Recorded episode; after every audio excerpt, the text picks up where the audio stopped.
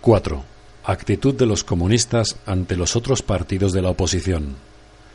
Después de lo que dejamos dicho en el capítulo 2, fácil es comprender la relación que guardan los comunistas con los demás partidos obreros ya existentes, con los cartistas ingleses y con los reformadores agrarios de Norteamérica. Los comunistas, aunque luchando siempre por alcanzar los objetivos inmediatos y defender los intereses cotidianos de la clase obrera, representan a la par, dentro del movimiento actual, su porvenir. En Francia se alían al Partido Democrático Socialista contra la burguesía conservadora y radical, mas sin renunciar por esto a su derecho de crítica frente a los tópicos y las ilusiones procedentes de la tradición revolucionaria. En Suiza apoyan a los radicales, sin ignorar que este partido es una mezcla de elementos contradictorios, de demócratas socialistas a la manera francesa y de burgueses radicales.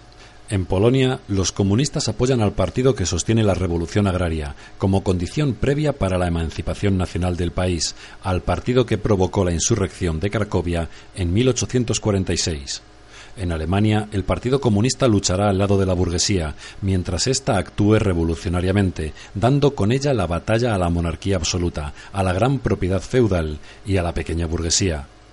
Pero todo esto sin dejar un solo instante de laborar entre los obreros, hasta afirmar en ellos con la mayor claridad posible la conciencia del antagonismo hostil que separa a la burguesía del proletariado, para que, llegado el momento, los obreros alemanes se encuentren preparados para volver contra la burguesía, como otras tantas armas, esas mismas condiciones políticas y sociales que la burguesía, una vez que triunfe, no tendrá más remedio que implantar para que en el instante mismo en que sean derrocadas las clases reaccionarias comience automáticamente la lucha contra la burguesía.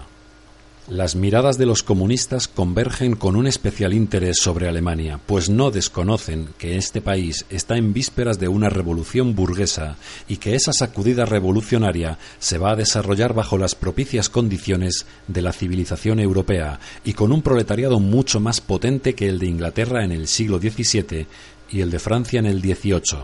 Razones todas para que la revolución alemana burguesa que se avecina no sea más que el preludio inmediato de una revolución proletaria.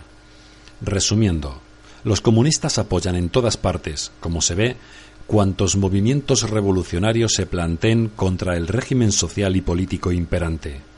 En todos estos movimientos se pone de relieve el régimen de la propiedad, cualquiera que sea la forma más o menos progresiva que revista, como la cuestión fundamental que se ventila.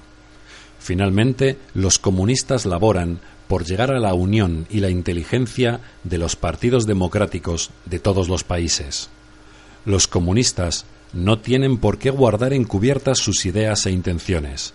Abiertamente declaran que sus objetivos sólo pueden alcanzarse derrocando por la violencia todo el orden social existente. Tiemblen, si quieren, las clases gobernantes ante la perspectiva de una revolución comunista. Los proletarios con ella no tienen nada que perder, como no sea sus cadenas. Tienen, en cambio, un mundo entero que ganar. Proletarios de todos los países, uníos.